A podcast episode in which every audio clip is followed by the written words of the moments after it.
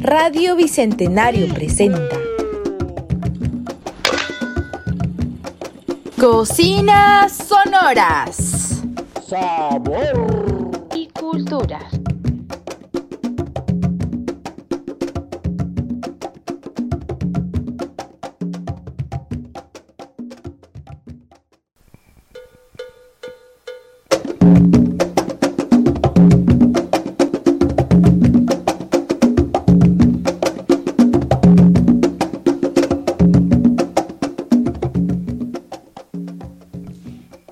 Bienvenidos a una nueva edición en vivo de Cocinas Sonoras.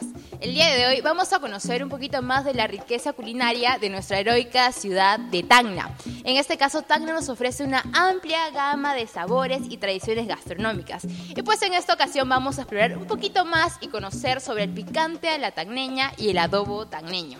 Pero como ven, no estoy sola. Tengo un invitado de lujo en, este, en esta oportunidad. Tenemos a Alex. Él es, es dueño del restaurante del cacique y además un plus es músico. Vamos a hablar sobre las experiencias en la cocina, en este caso de Alex. Vamos a conocer un poquito más de la preparación, los ingredientes que tiene el picante y el adobo. Y queremos conocer esos truquitos y estos secretitos que tiene cada plato. Primero, este, por favor, Alex, bienvenido nuevamente. Preséntate, cuéntame un poco de ti, tus hobbies, por favor.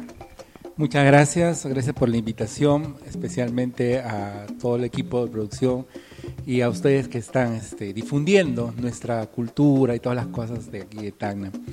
Eh, me presento, yo soy Alex Soto, eh, soy copropietario del restaurante Cacique. Ahora también tengo otro proyecto personal que se llama Doña María, que también está relacionado con lo que es este, la comida criolla tacneña. Y muy aparte también tengo otro proyecto que es este, un estudio de grabación que se llama Alerta Record, eh, que tiene ya 17 años acá en la ciudad de Tacna. Y entre todas esas cosas me pasan los 24 horas del día entre la comida y la música. Correcto, Alex. Cuéntame un poco, por favor, ¿cuál fue la inspiración de crear en este caso el cacique? Bueno, eh, fue una circunstancia que llevó a mi mamá a, la, a, la que lleva, a hacer el cacique, porque eso sucedió en el año 91, cuando pasó lo del de gran paquetazo de, del 90 de Fujimori.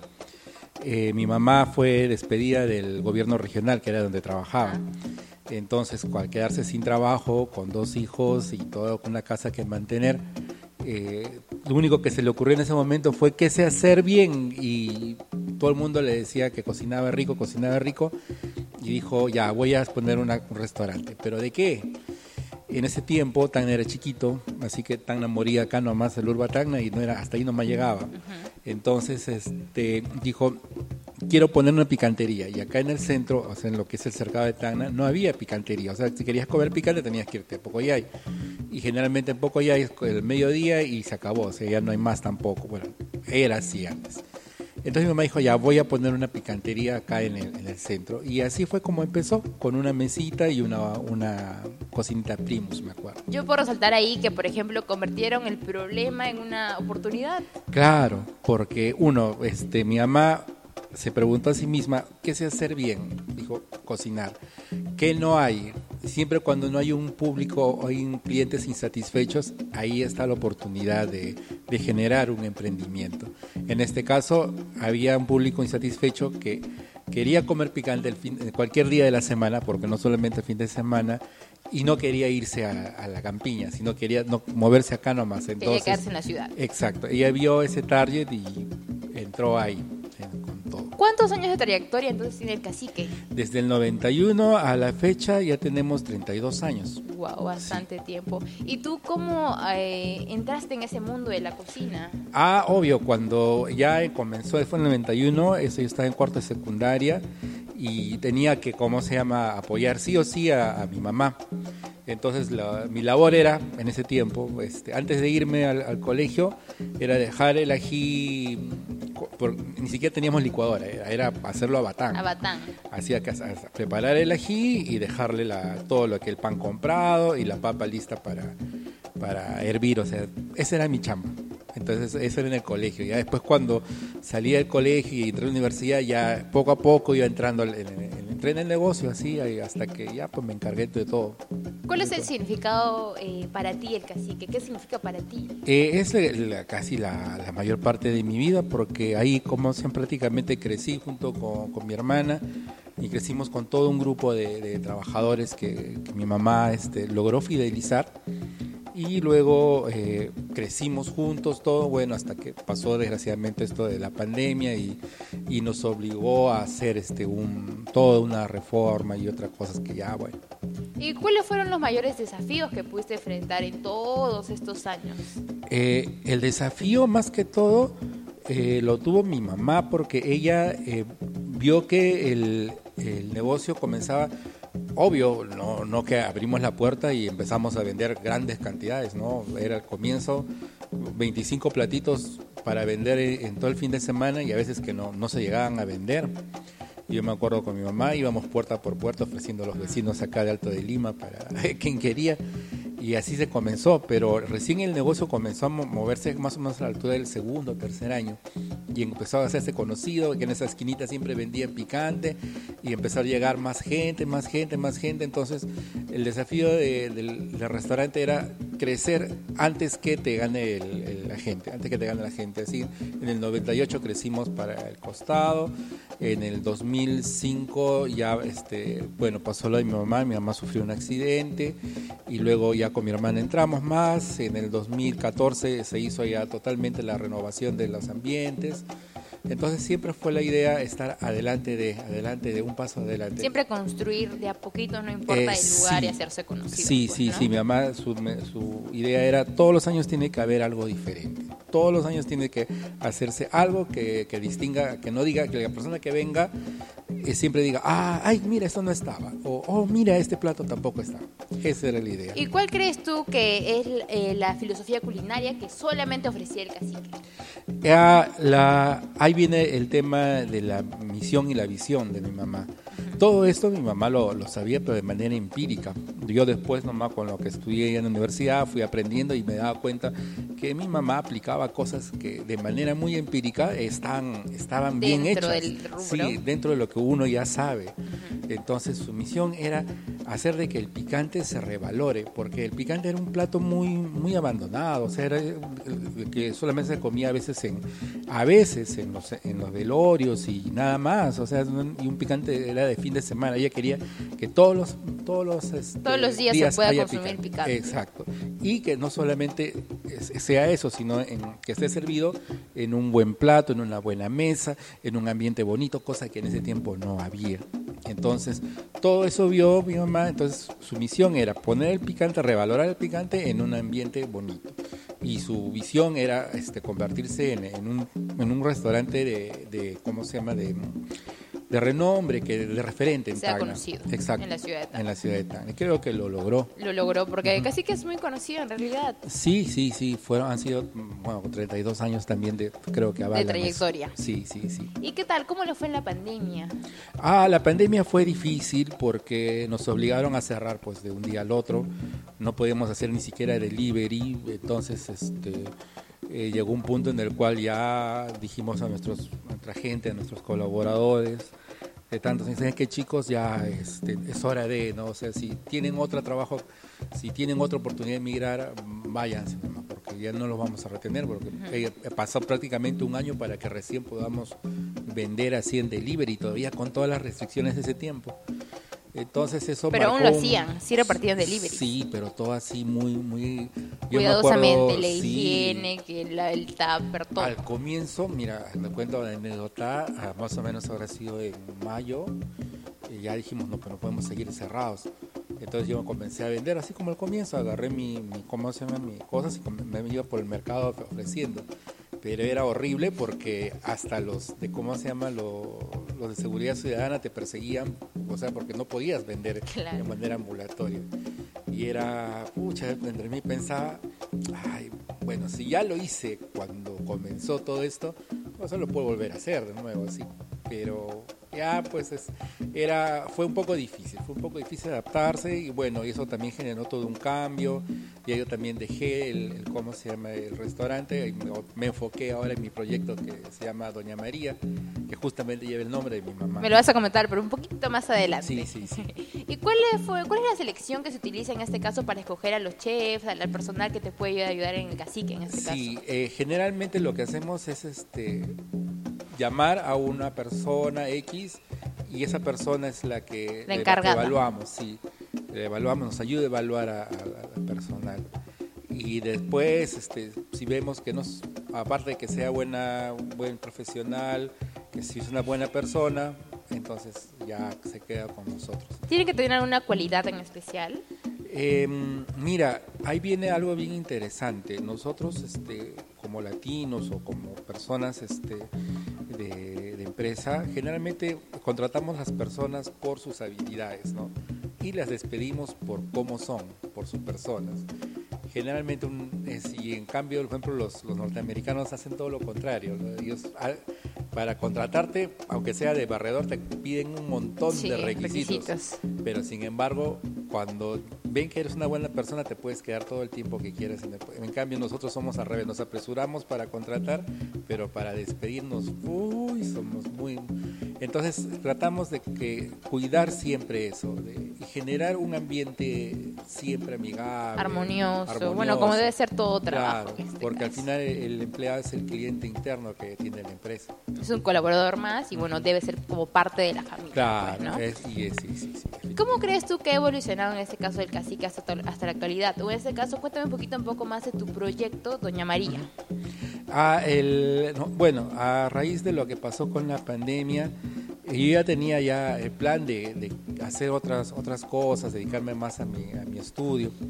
Entonces el, ahí fue cuando decidimos este, a ver, a probar con, con Doña María, porque con Doña María podemos hacer cosas que no podemos hacer con Cacique, por ejemplo, ofrecer este, porciones más económicas o dedicarnos a otro, otras cosas como catering y esas cosas. Entonces pedido, hace cosas a pedido, cosas que Cacique no hace, Cacique es el, el restaurante, sí, es el restaurante. restaurante, sí. Entonces ya como que tiene esa, esa figura y tratar de ponerle allí esas cosas como que ya no, no era la idea. Entonces ahí es cuando se, se decide abrir este Doña María. Doña María ya es un proyecto que está ejecutado o recién se va a Exacto, ya no, ya está ejecutado. Recién hemos comenzado justo ahora en agosto. En agosto hemos comenzado, gracias a Dios hemos tenido acogida. Eh, como te digo, nos dedicamos más que todo a la atención de pedidos, a la atención de, de catering y esas cosas, no, no tanto en lo, en lo presencial, aunque sí nos abrimos presencialmente, más que todo para a pedido de nuestros amigos, de los clientes. Y, pero siempre, o conservando el mismo sabor de- del, Del del cacique, siempre, siempre, eso sí está en, en nuestro ADN.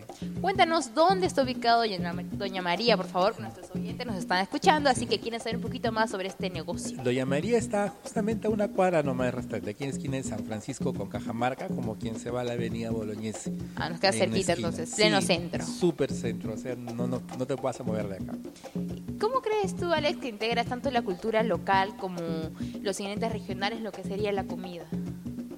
La comida es parte de nuestro ADN, de los peruanos. Eso sí, definitivamente, todo lo relacionamos con comida.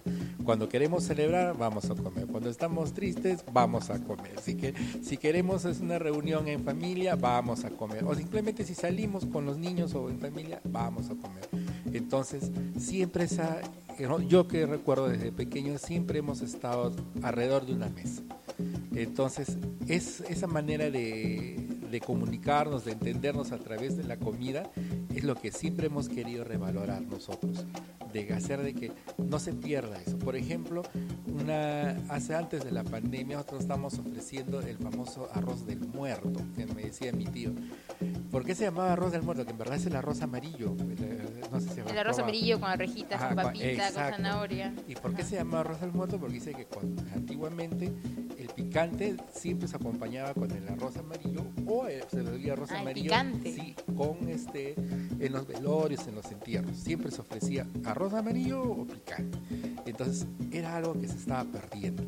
Entonces lo, lo estábamos revalorando ahí en el restaurante Y la gente que, que ¿cómo se ha probado esa combinación? Se quedaba, ah, sí, esto es nuevo. Ven, y les contamos, Le esto no es nuevo, sí, esto no Ajá. es nuevo, señor, le contamos, ¿no? Es, es parte, y le contábamos la historia y todo. ¿no? Y esa es una manera también de llevar la cultura y tradición de nos- nosotros, de, de- como tagneños, Transmitir a las sí, personas. A las nuevas generaciones, a la gente que viene de otros lados. Y hablando un poquito de eso de la comida, los precios. En Tacna, por ejemplo, ahora los precios han subido bastante. ¿Cómo se hace en este caso con los restaurantes, en este caso con Doña María, con el cacique? ¿Cómo ustedes gestionan esto de los precios? Sí, es inevitable el tema de- del precio porque ha subido muchísimo, muchísimo las, las cosas. Eh, uno dice, ¿no? Ah, la, ponte, la- el, el apio que costaba 50 centavos ahora está un sol, ¿no? Ah, pero son 50 céntimos, dicen, ¿no? Pero te pones a pensar, es el doble, ha subido al doble. Es como si el plato que costaba 10 soles, te lo ahora te lo vendo a 20, ¿no? Entonces, hay un manejo de mm, ya más administrativo, gerencial, de tratar de hacer de, seguir ofreciendo la misma calidad a un precio asequible. Tampoco no nos podemos disparar. Sabemos que la realidad aquí en Tacna no es como la de Lima, como la del equipo, en la cual podemos ofrecer platos a precios de 50, 80 soles. Entonces tenemos que adaptarnos al mercado. Eh, tanto en Cacique como en Doña María, tratamos de conservar la calidad, conservar la porción a un precio asequible. Tampoco sabemos que no podemos bajar mucho por el tema mismo de los Económico. costos, por el tema de los costos. Pero es una realidad que, que hay que saber manejar. Y ahora pasamos a una parte muy rica de este programa, que es conocer un poquito más sobre el picante y sobre el adobo. Sí. Queremos saber los ingredientes, como te comentaba, la preparación, los acompañamientos. Y primero vamos a empezar por el picante a la tagneña. Entonces cuéntame un poquito cuáles son los ingredientes, porque tú me contabas que desde muy pequeño estabas haciendo el ají con el batán, estabas haciendo la papa. Los ingredientes y después pasamos a la preparación. Los ingredientes del- definitivamente parte de una, no buena, de una excelente pasta de. Porque esa, ese sabor de la pasta de ají determina la mitad del- de tu sabor de tu plato de picante. Si no está bien, si no está la proporción correcta de, de ajíes, este, el picante no tiene el, el mismo sabor. Definitivamente. De ahí la- tantos años preparando picante, te puedo asegurar y aseverar de que el 50% es la pasta de ají. Y así a, ma- a manera en cherry estamos vendiendo también nosotros ahora nuestra fórmula eh, de nuestra pasta de ají. Ya saben, un sí, cherry para- nuevo del señor Alex Sí, para compartir su receta de la picante. salsa del picante. La salsa de picante la estamos vendiendo, que es la misma salsa que usamos en Cacique. Bueno, entonces partiendo de eso tenemos el mondongo, tenemos la pata. Generalmente el mondongo lo oreamos un poquito para que tenga un saborcito especial. La pata, eh, generalmente usamos manos, no la pata porque las manos del res son más blanditas, tienen más carnecita. También usamos un charque muy que esté carnosito, que esté bien este sofrito para que para pueda estar este sabroso, bote todo ese saborcito al momento de, de cocinarse. Todo eso lo, lo juntamos con un poco de aceite, las sofreímos, hacemos nuestro fondo de cómo se llama de entre la pata y el poco de- del agua del mondongo, hacemos un, fondo que también le vamos a agregar al picante que le da la otra parte del sabor, ese sabor del mondongo. Pero ahí es muy importante que hacer que el mondongo esté bien limpio, bien limpio, porque eh, hay mucha gente, sobre todo en el restaurante, en Cacique, cuidamos mucho eso, porque sabemos que viene este, bastante turista. Entonces, y los turistas son mucho de, de- de escuchar la palabra mondongo y dicen, ay, no, no, porque Por el tema del- sabor, el fuerte sabor. El olor. el- entonces, los tagneños estamos acostumbrados. ¿no? Entonces, tú te vas a comprar cualquier picante a otro lado y sientes el olor y dices, ay, qué rico. Pero viene una persona de afuera y sientes el olor y dices, no, este plato no lo como. Entonces, ese es uno de, las, de los por qué es el éxito del cacique, es porque hemos logrado de que el, el mondongo sea este prácticamente cero olor. Siempre tiene que tener un poquito, siempre, porque tampoco no, no puede ser un, sería un, un mondongo magro. Entonces, cuidar eso. Luego, este, otro detalle que tenemos que hacer es de que el, el picado no sea lo muy picante ni tampoco muy suave, muy sonso como le decimos nosotros, porque eh, cuando comenzábamos este, hacíamos la fórmula normal del picante, o sea, como la podemos hacer en cualquier... Pero venía gente mayor al restaurante, venían gente de Arequipa, de Lima, que no precisamente dejaban el plato, o sea, está rico, pero muy picante, decían. Entonces nos obligó a mover A nuestra bajar fórmula, poquito. sí, a mover la fórmula. Y precisamente nuestra fórmula de ají son todas esas idas y venidas de, de sabores hasta encontrar el punto exacto de que ni muy picante ni muy suave. ¿Y cuál es el secreto de hacer un buen ají? Ah, allí está el, el poder saber con la proporción exacta. Antiguamente usábamos un, un ají que se llamaba Mirasol, que se hacía mucho en el valle de Chipe. Entonces nosotros íbamos al valle de Chipe, eh, nuestros amigos, tenemos amigos en el valle, y les comprábamos toda la producción. Entonces toda su producción era para nuestro, pero desgraciadamente esos tiempos ya pasaron. Entonces ya, ya han decantado por cultivos mucho más rentables que el ají como la cebolla y otros. Entonces nos obligó, prácticamente el ají mirasol desapareció del, del- ¿cómo se llama? de nuestra comida y nos obligó a buscar entre todos nuestros ajíes, el ají negro, el ají amarillo, el ají páprica, a empezar a mover y tratar de imitar ese sabor. Entonces, eh, después de tanto prueba error, prueba error, prueba error, logramos llegar a la, a la fórmula exacta, Al punto exacto. al, al cálculo exacto. Esa es una fórmula que solamente la sabemos mi hermana y yo, nada más. Y es la- el punto exacto de cómo se llama de, pic- de picor y de, de sabor y de color. ¿Y el tiempo de cocción que necesita el ají cuál es? Bueno, eh, dependiendo de la proporción, ¿no? si vas a hacer para tu casita, con un par de horas es suficiente. Pero nosotros en el restaurante, por las cantidades que manejamos, eh, generalmente casi entre 20 horas más o menos a fuego muy, muy lento. Porque el fuego lento, lento, lento hace de que el ají se concentre más. eh, Con, ese, con esa lentitud los sabores como que se, se empalagan mejor. Porque si tú lo apuras, porque puedes hacer reducir el ají en menos de una hora, pero el sabor no es el mismo. No es el Y algo que he escuchado bastante también, por ejemplo, es hacerlo a cocina de gas o a leña. Ah, bueno, la idea es a leña, ¿no? Pero ya, pues nosotros, este, uno no, por las cantidades, por el tiempo, no, no te puedes dar el lujo de hacerlo a, leña. A leña, porque necesitan Sí, muchas horas de cocción. Muchas horas, y aparte también, como estamos aquí en el centro, es un poco difícil hacer, este, ¿no? Toda esa cosa de la leña en, en nuestro lugar, en nuestra cocina. Y otro ingrediente también que me comentabas que es importante es la papa. ¿Se puede utilizar cualquier papa o hay alguna en especial? Eh, mira, la papa tiene que ser, uno, amarilla y tiene que ser no harinosa.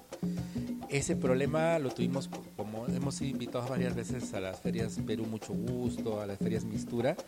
Cuando íbamos a Lima, ese era el gran problema, porque teníamos que hallar la papa adecuada para el picante. Entonces, este, acá nosotros tenemos una papa excelente que es la papa mariva, que es un, un tipo de papa negra especial que nosotros usamos y es muy muy rica. Es, tiene el color exacto, el sabor exacto, tiene la consistencia exacta para nuestro plato. Entonces, este, cuando escasea esa papa, es todo un problema. Tienes que empezar a buscar papas similares. Porque, ¿Y te ha pasado que Sí, faltaba hay- la papa? Hay veces en las cuales ha habido crisis y no había, no había la papa. O, y entonces, o a, la que había está súper cara. Ha llegado a costar 4 o 5 soles el kilo de Wow. papa mariva. Y hasta, en- bueno, hemos tenido que juntar parte de mariva con otra con otras para poder este, tratar de compensar el precio por el tema económico. Pero lo ideal siempre va a ser una, una mariva del valle, porque también llega marivas de Cusco, ma- mariva de Arequipa también llega acá, pero no es lo mismo. No es lo mismo, te cambia el sabor del plato. ¿Y te ha pasado que a veces en esa problemática de no encontrar una papa has presentado un plato de picante que tal vez a los clientes no les ha gustado o siempre delicioso? Eh, no, sí, es- cu- cuestiones de gustos siempre. Para gustos y colores no, no han escrito los autores. Entonces siempre hay este alguien que te va a decir, no, ¿sabes qué? No, no me gustó, o X, Y motivo. Por ejemplo, hay gente que le gusta el picante caldudito, hay otros que le, gente, le gusta el no, más seco, les gusta. Hay otros que le gusta papudo, otros que le gusta un montón de, ¿cómo se llama?, de mondongo. Hay otra gente que no te come la pata, por ejemplo, te, Ah, te sí. deja toda la pata, Yo, solo por come el mondongo, ¿ves? Entonces, este, nosotros llegar a, un punto de poder satisfacer a, la mayor parte, nosotros felices. Entonces, este, ya cuando pasa algo así como no que te devuelven el, el plato prácticamente entero, uno dice, ¿qué pasó? Y ya uno tiene que ir a preguntar, ¿no? ¿Por qué no ha sido de. Y entonces preguntar es parte de, ¿no? Parte del trabajo que nos ha hecho llegar punto de, de tener una receta casi estándar. ¿Y cuál es el acompañamiento perfecto que tú dirías, ah, el picante tiene que ir con esto? Sí o sí. Ah, bueno, definitivamente la marraqueta. Sí, definitivamente la marraqueta. Claro que hay chicos, bueno, ahora se, se cantan por el arroz, pero siempre la marraqueta es el acompañamiento ideal. Fundamental, Sí, no puede faltar. En el cacique un plato de picante, entonces no puede faltar su buen marraqueta. Su, su buena marraqueta. ¿Y de bebida hay algún acompañante especial? Eh, el vino, definitivamente el vino es el, el que marida mejor.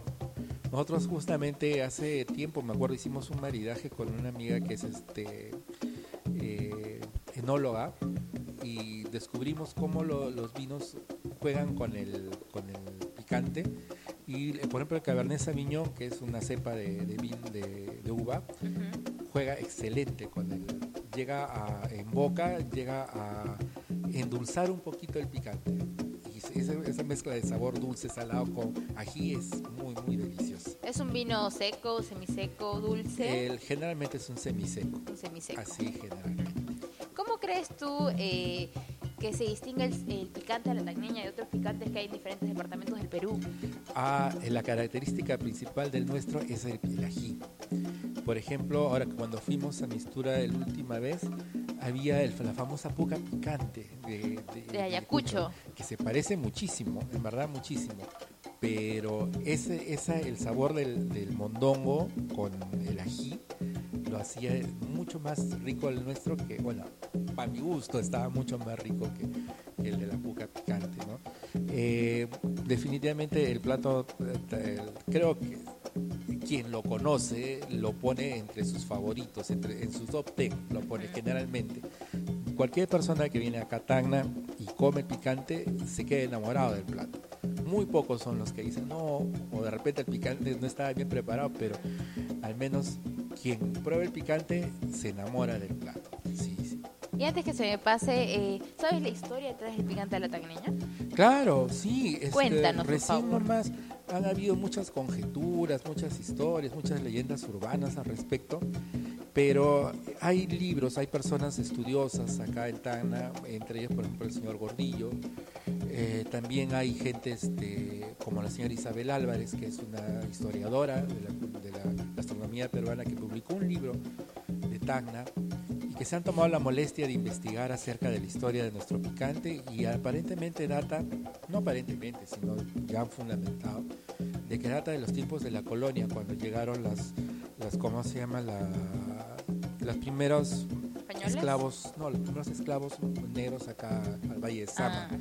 Entonces, la combinación de sus platos con la- la- lo, lo que pasaban los arrieros de acá hacia, hacia Bolivia hicieron formar poco a poco el plato del picante. Eso ha sido una fusión, el charque que llevaban, porque los arrieros se llevaban generalmente todas sus comidas deshidratadas. El charque que llevaban los, los arrieros, más el trabajo del mondongo, más la papa y los ajíes de acá de la zona, fueron pro- poco a poco convirtiendo el nacimiento del picante. ¿no? Se llega a perder un poquito entre toda esa no- no, neblina que es la historia, ¿no? pero ahí más o menos data de, de- de ese periodo, el periodo de la colonia. Y ahora vamos a pasar al segundo plato, que es el adobo tagneño. Pero antes de pasar al adobo tagneño, por favor, cuéntame alguna anécdota o un recuerdo especial que tengas con el picante de la tagneña. Sí, hubo muchísimos, muchísimos, pero uno de los más bonitos fue cuando estuve en Mistura, allá en el 2011. eh, vino, a- se acercaron al stand toda una, una delegación de japoneses, me acuerdo.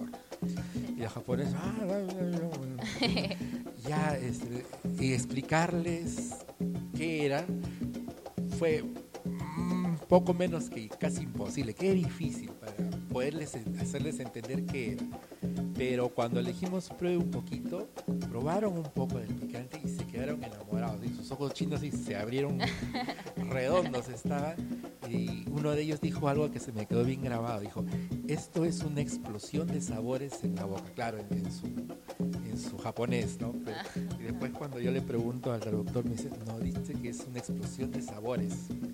Y creo que es eso, creo que mejor definición no ha podido haber, creo, del picante, porque cuando uno lo prueba es como que estallan todos los sabores, todo el, todo el sabor del mondongo, todo el sabor del ají, todo el, La guata. la- sí, el charqui, todo, todo se combina de una manera uf, que te, te despierta, te despierta los sabores, los- todos los sentidos. Y el adobo tagneño, ¿cuál es la historia? ¿Cómo se creó? Porque, por ejemplo, hay distintos adobos durante todos los departamentos del Perú. Sí. Por ejemplo, hace poco yo estuve en Arequipa y ya el famoso adobo arequipeño, pero es muy distinto Muy a lo que es de Tacna. Claro. Cuando yo era chiquita me dijeron, vamos a probar adobo arequipeño. Y dije, ¿qué es eso? Será como el de Tacna. Probé y bueno, era una sopa, pues Es yo sopa, me sí. sorprendí. Pero ¿cuál es la historia detrás del adobo tagneño? El adobo, al igual que el picante, se pierde también su nacimiento en, el- en, el- en la historia. Pero lo que hace característico a nuestro adobo definitivamente es el sabor del, de la... cómo maridamos el, cómo se el, el- la- el chancho, la chuleta de chancho, ¿no? Cuando nosotros hacemos eso, ya hacemos que el, el sabor del- de todo lo que nosotros maridemos, que lo que le echemos al, al maridaje pase a la carne y eso hace que sea sabroso nuestro adobo. Entonces, como es un plato tradicional, no hay una receta que diga, no, el adobo es tal, tal, tal, tal, tal, tal, tal, no. Entonces tú vas de repente a una casa y vas a encontrar que le echan hierbabuena. Hay unos, hay unos que se le sale el adobo medio verde. Es rico, es totalmente rico igual. Hay otros que le echan palillo y sale un adobo amarillo, amarillo, que también está rico. Hay otros que prescinden totalmente del palillo y le echan ají colorado y sale un adobo medio naranja Naranja rojo. naranja rojo. Entonces no hay una receta estándar. Pero aquí en Tacna generalmente el sabor del, ¿cómo se llama? Del, del adobo, ya sea lo que le echen en cada casa, siempre está marcado por el, el sabor de la pimienta, un poco el sabor del vinagre y el sabor del ajicito que siempre le, le echamos al, al adobo. Entonces es un sabor común, ¿no? Que- que- pero que varía, como te digo, según cada casa. ¿Y la preparación cuál es? ¿El chanchito cuántas horas más o menos? Nosotros, bueno, nosotros tenemos la costumbre de dejarlo de un día para el otro, Ujú. porque de esa manera todo absorbe el sabor, hasta la, la grasita que, que es tan rica, la lonjita que no se debe comer, pero es riquísima, absorbe el, el sabor de la- del maridaje y es muy, muy. Por ejemplo, acá en Perú usamos bastantes aderezos. La cebollita, el ajo. ¿El adobo contiene cebolla, ajo? Sí contiene, al momento de hacer el maridaje nosotros tenemos, usamos cebolla, usamos ajo, usamos ají, nuestra pasta de ají lo usamos. Usamos este y una de las especies que todo el mundo le echa, ¿no? La pimienta, la comi, el comino y el, el palillo también un poquito, pero muy poco también nosotros. ¿Y cuál es la memoria más especial que tú tienes con el adobo en este caso? Ah, la memoria más especial es que cuando comenzábamos, eh, será pues en el 94, 95, alguien se le acercó a, mi mamá y le dijo, pero María, ¿por qué no haces adobo? Ah, ya, hagamos adobo. Y un día empezó a hacer adobo y lo hizo tan, pero tan rico que te digo, será por una semana entera, de, no, solo comía puro adobo, adobo, adobo, adobo, porque me encantó el sabor del adobo. Y de esa manera también se me quedaba el sabor, se me quedaba en la memoria, ¿no? que es el sabor que tengo yo ya grabado. ¿Y cómo crees tú que tanto el picante al tacneña y el adobo a la tacneña reflejan la identidad de Tacna? como todo plato, este es nuestro orgullo, ¿no? Así como el, el adobo arequipeño, el rocoto, ¿no? Es orgullo de los arequipeños.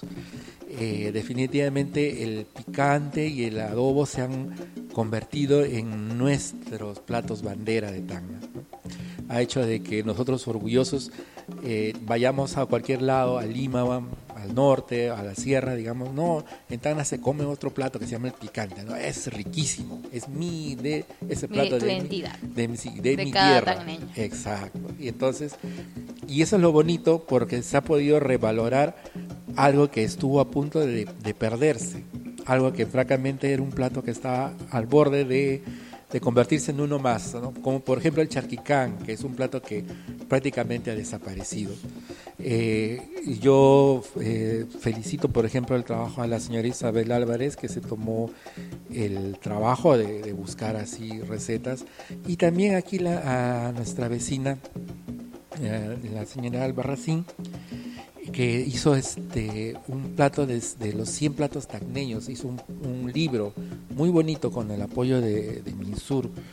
Eh, se tomó la molestia de Johnny, Johnny la señorita, señora Johnny, y se tomó la molestia de, de buscar recetas, se tomaron la molestia de probar las recetas, de poder ponerlas y plasmarlas en un libro y no solamente eso, sino adornarlas con unos textos, con poemas, en verdad un libro de colección. que refleja la identidad tagneña, que pues, ¿no? refleja la identidad tagneña, que es un libro que creo que sí todos debemos, como tagneños, aunque sea darle una ojeada, ya está bien, no te aprendas las recetas, pero dale una ojeada y ahí vas a entender el porqué de la idiosincrasia de cada uno de nuestros platos.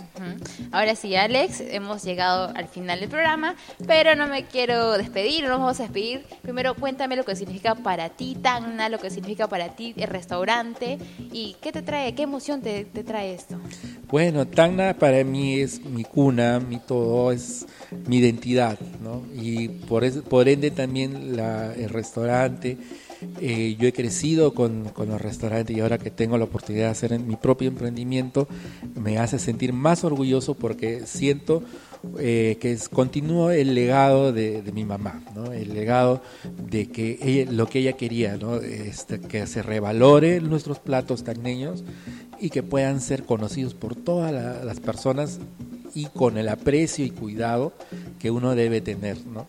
Entonces, a mí me encanta poder difundir, tener estos espacios, en los cuales los agradezco, para poder dar a conocer a las, nuevas, a las nuevas generaciones, a los chicos que recién están saliendo y que para ellos les parece muy común ahora, ¿no? Comprarse un picante o comerlo, comer un adobo pero ver toda la historia que hay detrás, de todo, todo lo que involucra y todas las cosas que, que como tagneños nos identifican. Y es lo que un poquito eh, yo quería hacer con mi programa, en este caso, Cocinas Sonoras, que lo he hecho de distintos departamentos del Perú. Esta es una edición Tacna, pero había edición Ayacucho, Arequipa, Moquegua, Puno. Y en cada uno de los programas he intentado conocer un poquito detrás de toda la comida que hay. No solamente el plato y lo rico, no, sino conocer un poquito más la cultura que hay detrás, cómo nace el plato, los ingredientes y cómo se desarrolla en cada departamento.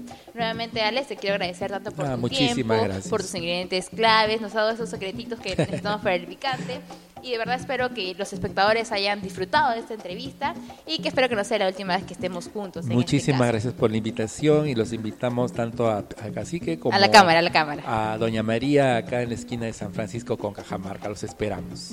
Gracias. Eso ha sido todo por Cocinas Sonoras. Gracias.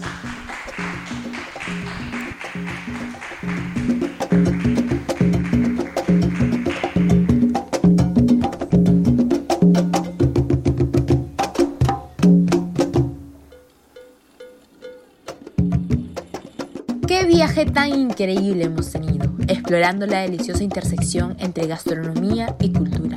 Esperemos que hayas disfrutado tanto como nosotros el descubrir nuevos sabores, ingredientes y tradiciones culinarias. Esto ha sido Cocinas Sonoras. ¡Rico!